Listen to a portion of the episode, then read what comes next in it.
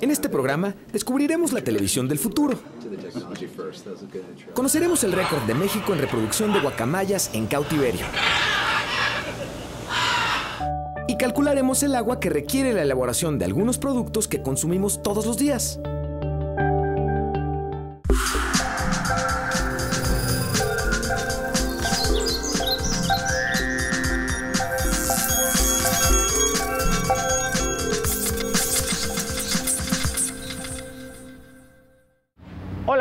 A Factor Ciencia. El día de hoy estamos en el Parque Bicentenario, aquí en la Ciudad de México, con una particularidad muy grande. Antes era una refinería, hoy es un pulmón para la ciudad y vamos a aprender a lo largo del programa cómo es que está impactando positivamente. Tenemos un contenido en esta ocasión que te va a fascinar.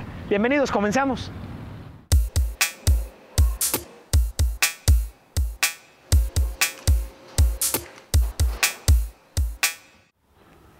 El orquidario del Parque Bicentenario se ubica en lo que es el antiguo cárcamo de recolección pluvial de la refinería 18 de marzo. Es una excelente muestra de un proyecto de reutilización en el que un complejo que ya no era positivo para el medio ambiente es convertido en un lugar como este precioso orquidario. Te invito además a que lo visites. Y hablando del aprovechamiento de recursos, ¿qué te parece si hacemos un poquito de conciencia juntos? ¿Sabes cuántos recursos de agua se gastan para que tú te comas una hamburguesa? ¿Hacemos las cuentas? Vamos a ver.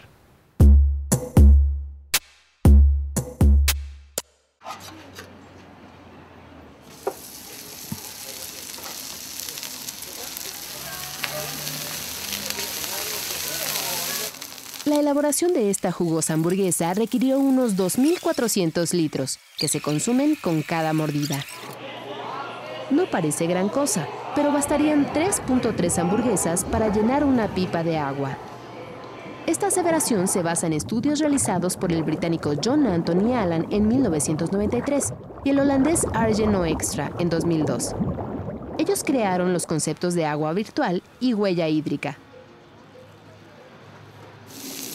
Para llegar al resultado, en la hamburguesa, por ejemplo, sumaron todo el líquido empleado para obtener los insumos, lo invertido en la alimentación de las reses, en dar mantenimiento al suelo de crianza, su procesamiento para convertirlas en filetes y su llegada a la carnicería.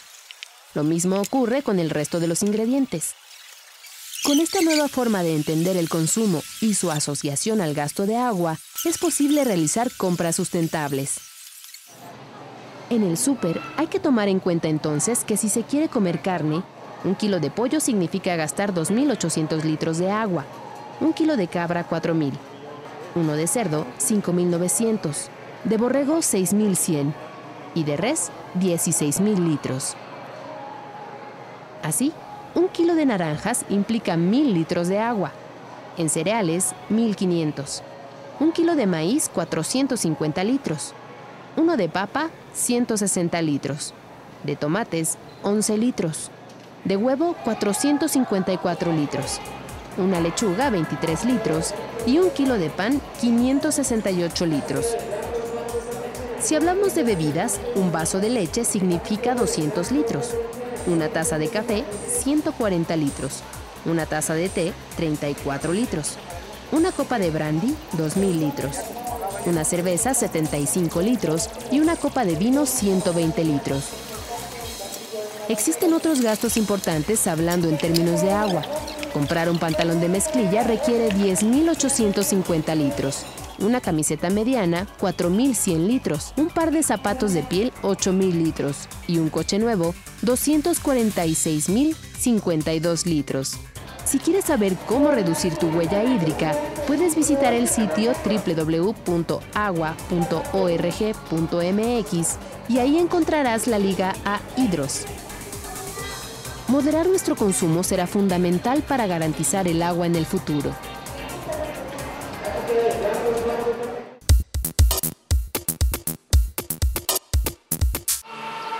China es el país más contaminante del mundo. No obstante, son cada vez más comunes los edificios familiares con extensos techos verdes. Son hortalizas urbanas las cuales facilitan el acceso a alimentos sanos. Las autoridades de la ciudad de Changqing la impulsan para que las familias produzcan sus propias legumbres. Los beneficios son diversos.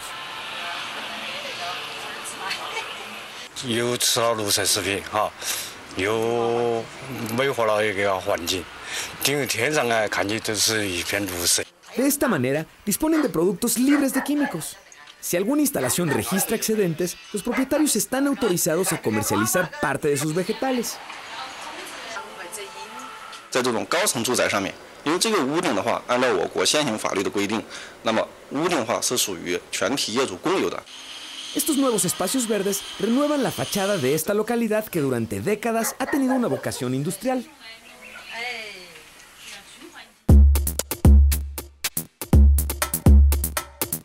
Poco sabemos que la vainilla es una orquídea y menos aún sabemos que es una de las grandes aportaciones de México al mundo. Es la planta que perfuma el planeta.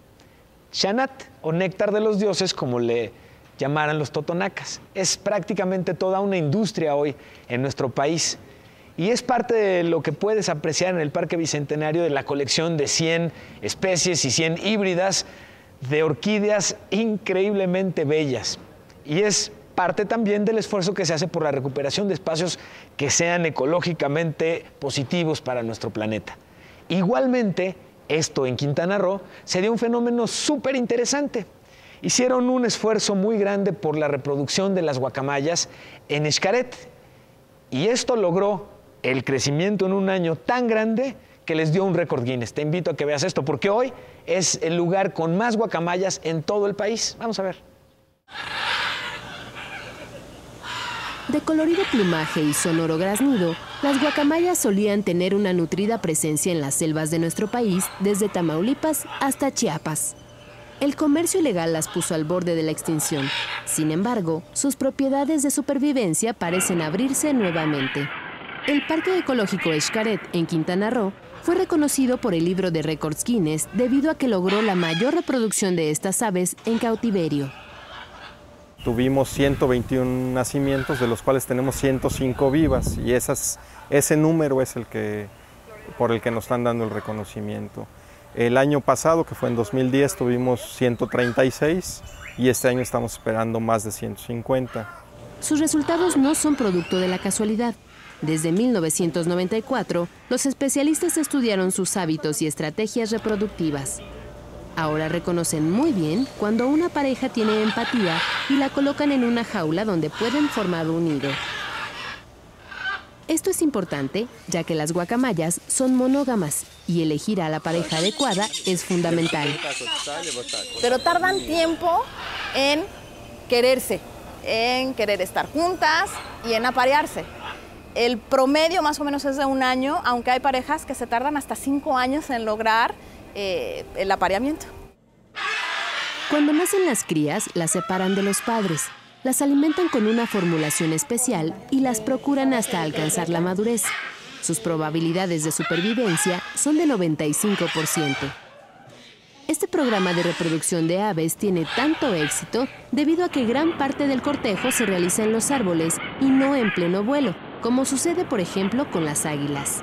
Lo que nosotros hacemos es tratar de imitarlo, burdamente, pero funciona. Hacemos unos cajones con triple les damos ciertas dimensiones y ellas tienen en sus jaulas tienen una parte donde pueden tomar el sol, donde están rodeadas de vegetación.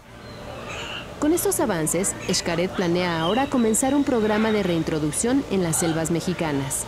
Al vuelo, las guacamayas comen fruta y al vuelo van depositando semillas en la selva.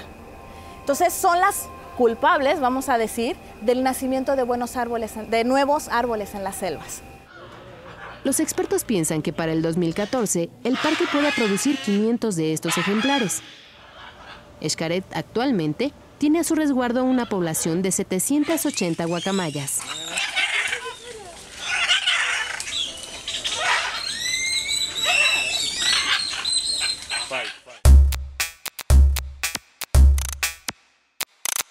Gran parte de la electricidad que el Parque Bicentenario consume es aprovechada por la generación de los paneles solares que están aquí a mi espalda. Es un componente adicional de un proyecto como el Parque Bicentenario orientado a generar un impacto muy positivo en términos ecológicos y convertirse en un gran pulmón para la Ciudad de México. dentro del proceso de investigación es interesante con lo que a veces puedes encontrarte. Y en este caso, científicos del Instituto Politécnico Nacional encontraron en las setas, en los hongos, algo más que un buen sabor a varios platillos. Lo que encontraron es actividad antibacteriana que podría ser utilizada para construir medicamentos. Vamos a ver. Además de sus muchas propiedades nutritivas y culinarias, los hongos podrían ser una buena fuente de biofármacos que tienen efectos benéficos en la salud y que son producidos por los seres vivos. Los investigadores del Instituto Politécnico Nacional estudian los hongos del género Pleurotus, que se conocen comúnmente como setas y se destinan principalmente para alimentación, como fuente de biofármacos antibacteriales y moduladores del sistema inmune.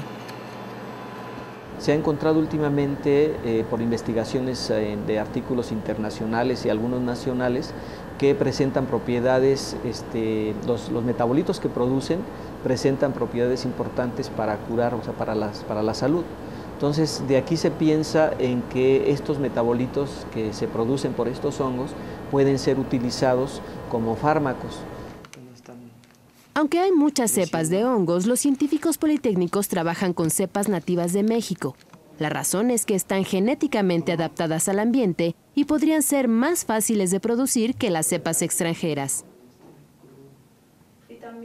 Para comprobar sus propiedades farmacológicas, Gustavo Valencia y sus colaboradores obtienen en el laboratorio extractos del hongo y prueban su efectividad para inhibir bacterias.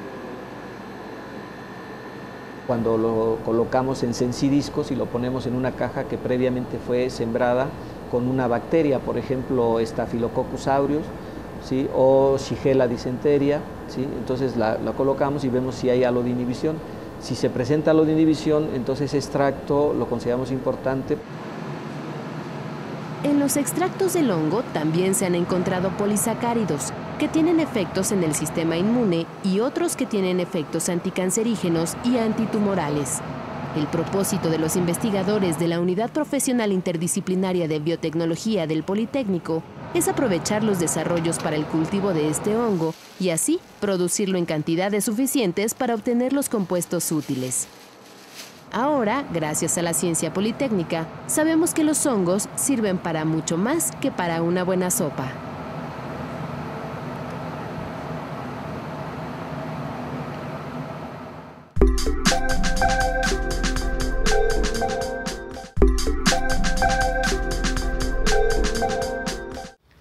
PlayStation apuesta por transformar las consolas portátiles en centros de entretenimiento completos.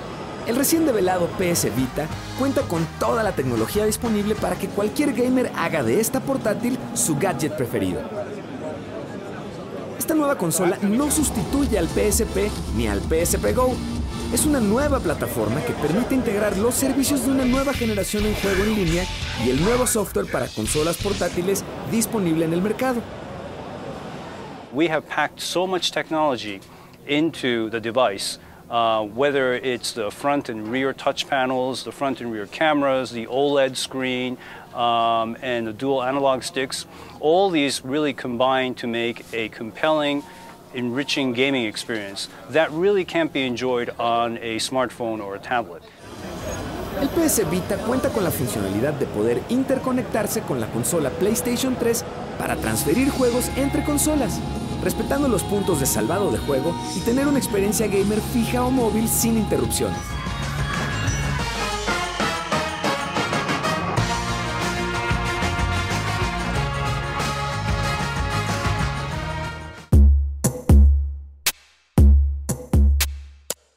Durante el pasado E3 que se realizó en Los Ángeles, Nintendo presentó una nueva consola llamada Wii U.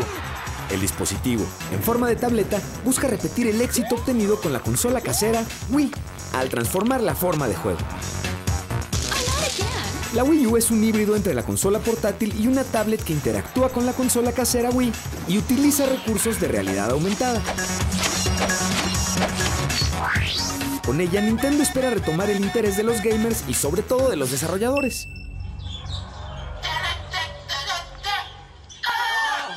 The Wii U controller also includes a touchscreen, a microphone, speakers, and accelerometers, a gyroscope, and an inward-facing camera. Just as with Nintendo 3DS, Wii U was created so that the widest variety of games can be supported.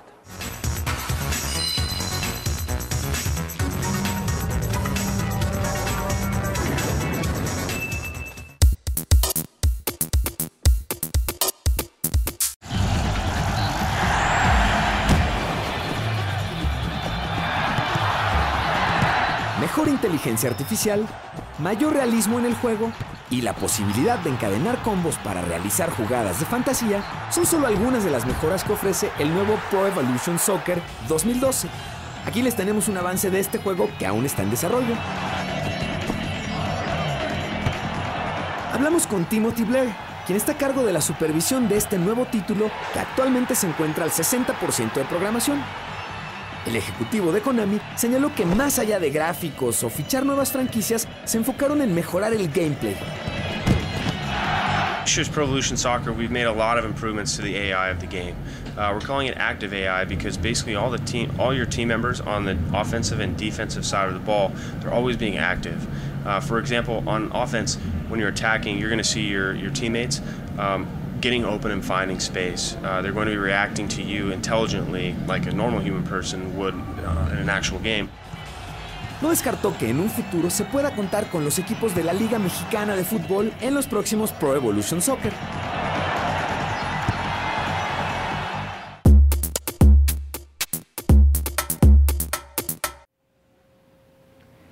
Estoy en uno de cinco jardines que conforman el proyecto del Parque Bicentenario, Natura. Y dentro de él, el proyecto del Jardín Botánico alberga este precioso orquidario. Y en verdad, tienes que visitarlo porque la cantidad de especies, más de 100, y la cantidad de híbridas, más de 100, que vas a poder encontrar, en verdad te va a impresionar. Además, constantemente están trayendo nuevas especies de orquídeas para conocerlas. Están, por ejemplo, estas orquídeas sudamericanas, catleyas, que me da verdaderamente tristeza no poder a través de la tecnología todavía enviarte el aroma que estas orquídeas en particular despiden, pero que es verdaderamente delicioso, además de lo bonitas que son. Sin embargo, quiero que veas esta otra, que es muy, muy particular. Es sudamericana y por la forma que tiene de cuerno en su tallo, le dicen cacho. Pero este cacho tiene una particularidad muy interesante. Hace una simbiosis con las hormigas en la que a través de este tallo que está hueco permite que las hormigas vivan ahí dentro y las hormigas a cambio lo que hacen es protegerla constantemente de ataques de cualquier tipo de infección y de cosa que pudiera ponerla en peligro. Se llama Myrmecophila divisinis, y espero haber dicho bien el nombre, pero es en realidad interesante una muestra de cómo además se puede, se va integrando el ambiente y las distintas especies, tanto en plantas como en este caso con hormigas, en insectos, van encontrando la forma de coexistir.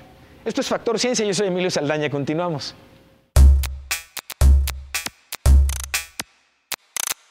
Con la ayuda de los robots y de los famosos bloques Lego, los niños pueden aprender con más facilidad algunos procesos matemáticos. Parecen juguetes, pero detrás de ellos hay mucha ciencia y tecnología. Tres bloques. Fueron diseñados con softwares de robótica y elementos de inteligencia artificial para ayudar a los niños a aprender las matemáticas. De lo más reciente que tenemos es este, que se llama Widu. Es un robot que es para niños chicos de, a partir de 7 años de edad.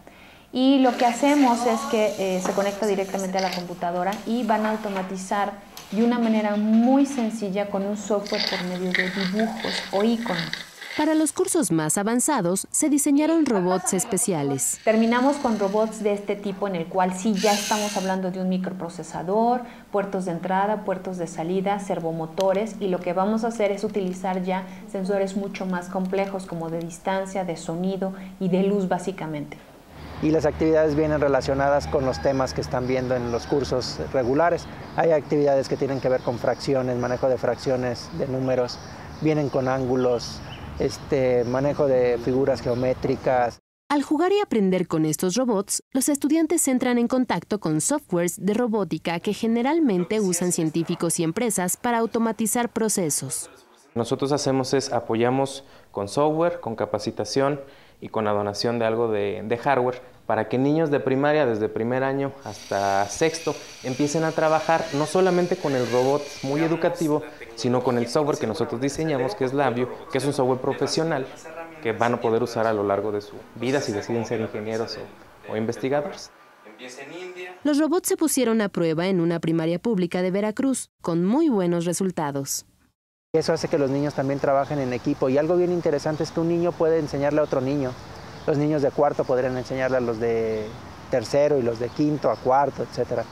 Y eso es perdón, bien motivante porque también se hace un niño transmisor de conocimiento. Miren, nos reciclamos, ahorramos energía y de agua y todo.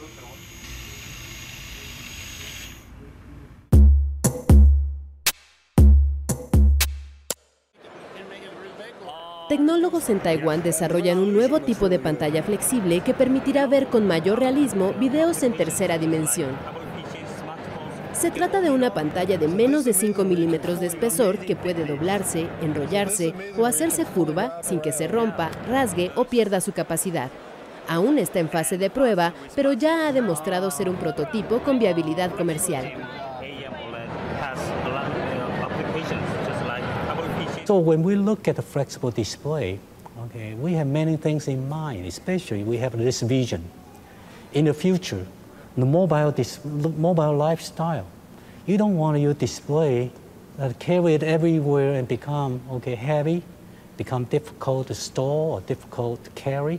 In the meantime, you don't, you don't want to drop it because it's going to break. And if it's flexible display, I think it could help to address those issues about that's amazing, amazing thickness.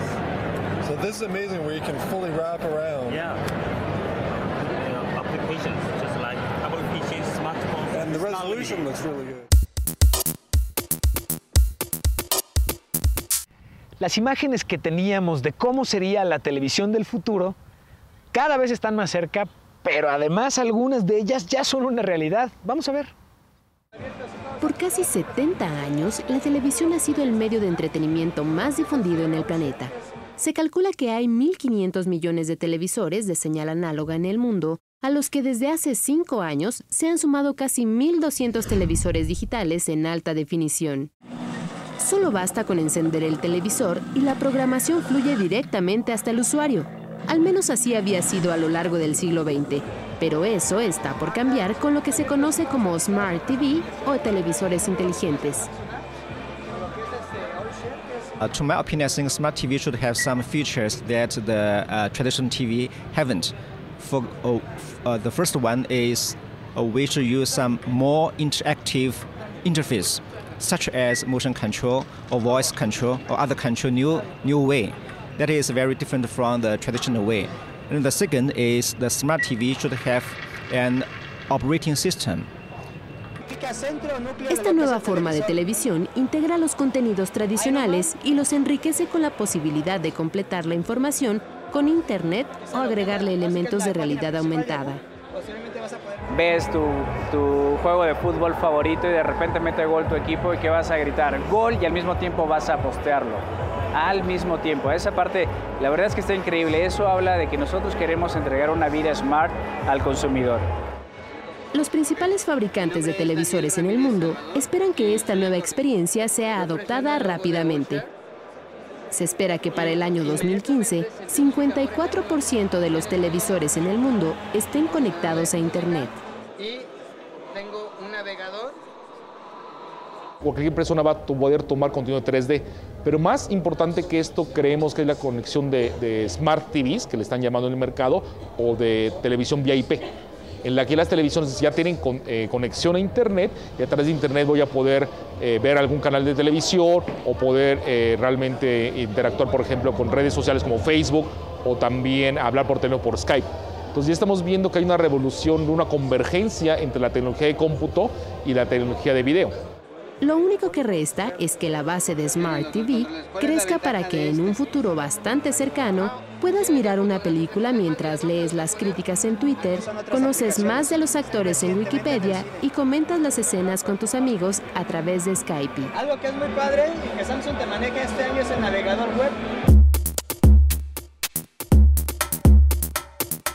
Te invito a que visites el Parque Bicentenario aquí en la Ciudad de México. Está abierto de martes a domingo, de 7 a 6 de la tarde. Y no solo eso, te va a encantar ser parte de un esfuerzo que no está orientado solamente al entretenimiento y a la diversión, sino a mejorar la calidad de vida y la calidad del medio ambiente en nuestra ciudad.